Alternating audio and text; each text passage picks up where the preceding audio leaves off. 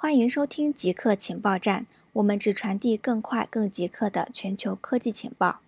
载人龙飞船和猎鹰九号火箭运行 Linux。SpaceX 的载人龙飞船成功将两位 NASA 宇航员送入太空，这一事件已经成为全球焦点。值得关注的是，飞船内的控制面板使用了令人耳目一新的触摸屏，宇航员的太空服也与传统太空服有明显差异。不仅手套有触屏功能，还有一根像脐带似的缆线可以跟座椅连接，用于通讯和输送可以呼吸空气的管道。据了解。龙飞船和猎鹰九号火箭都广泛使用定制版的 Linux 系统，飞行软件使用 C 和 C 加加语言编写，而飞船内的图形显示应用则是基于 Chromium 和 JavaScript 开发。联合国称，全球有超过五亿儿童因封锁失学。联合国估计，由于新冠疫情封锁，有5.12亿儿童丧失了受教育的机会，主要原因是他们接触不到互联网，无法远程上课。研究显示，受教育机会减少对小学生的影响尤其严重，其中小学学龄儿童占失学儿童总数的近百分之七十。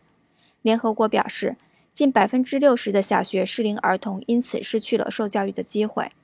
就今年整体而言，虽然随着封锁逐渐解除，小学适龄儿童的实际失学率预计将回落至百分之十九点九，但这仍是二零一九年百分之八点二的失学率的两倍多。是从1980年代以来从来没有出现过的水平。对此，联合国称此次教育中断是前所未有的，并警告称这对学龄儿童是一个惊人事态，会对他们的潜能造成长期影响。IPv6 普及度突破百分之三十二。根据 Google 的最新统计，全球的 IPv6 普及度突破了百分之三十二。按国别统计，中国只有百分之零点二四。美国达到百分之四十二。此外，加拿大、俄罗斯和印度的普及率分别是百分之二十七点八、百分之三点八二和百分之四十六。因为移动网络、家庭宽带和企业网络在普及 IPv6 上的差异，当人们在工作时，统计数据会显示 IPv6 普及度出现下降。原因是移动网络和家庭宽带比企业网络更快普及 IPv6，而当人们在家远程办公时，普及度下跌幅度有所收窄，从这种统计中也能观察到企业的复工情况。中国科学家在深海发现超高温气态水。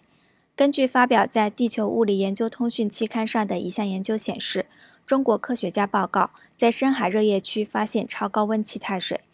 研究人员利用深海激光拉曼光谱原位探测系统和深海热液温度探针，在冰冷的海底之上首次观测到气态水存在的证据。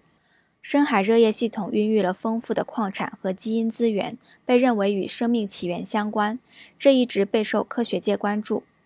而相分离作用是深海热液系统流体组分发生分异的过程，对热液流体化学组分的演化有重要影响。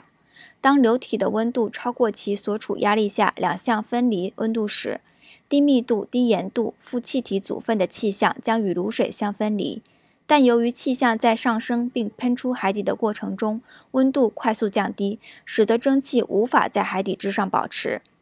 根据此次研究最新温度测量数据显示，水体顶部流体的温度最高可达三百八十三点三摄氏度。